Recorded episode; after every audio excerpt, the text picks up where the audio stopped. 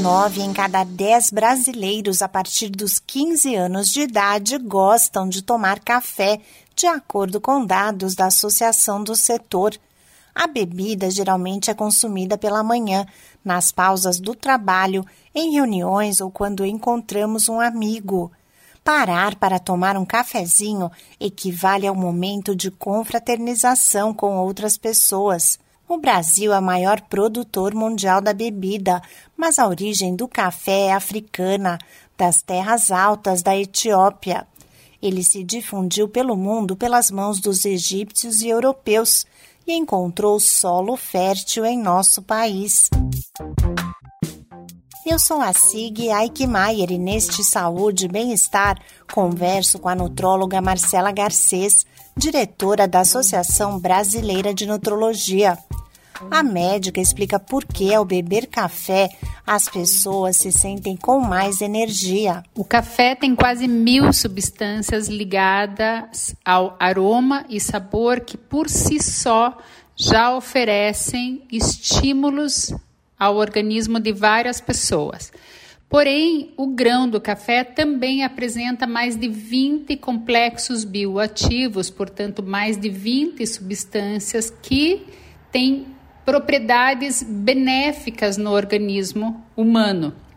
E essas propriedades, na grande maioria das vezes, estão ligadas ao efeito estimulante do café, que é dado pelas metilxantinas presentes no café, sendo que a principal delas é a cafeína.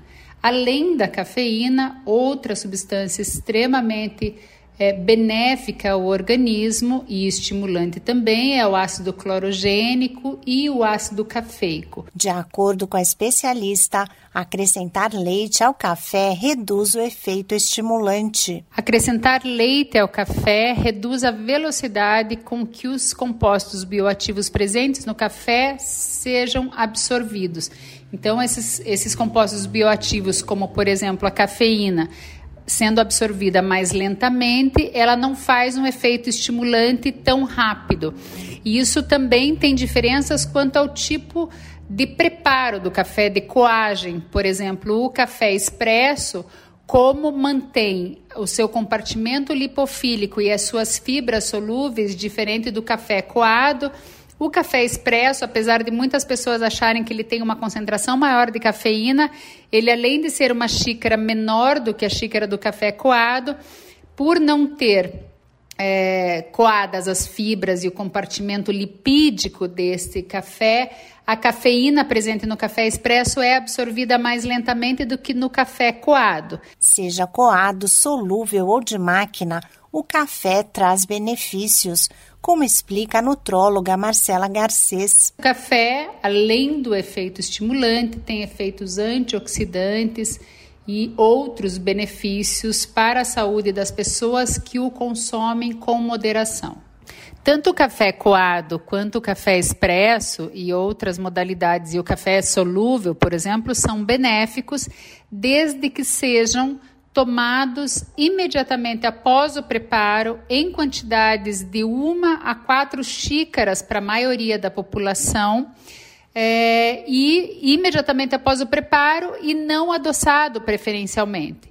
É, todos eles é, trazem benefícios. Vale lembrar que para a maioria das pessoas o café tira o sono, por isso é recomendado evitar a bebida no período noturno.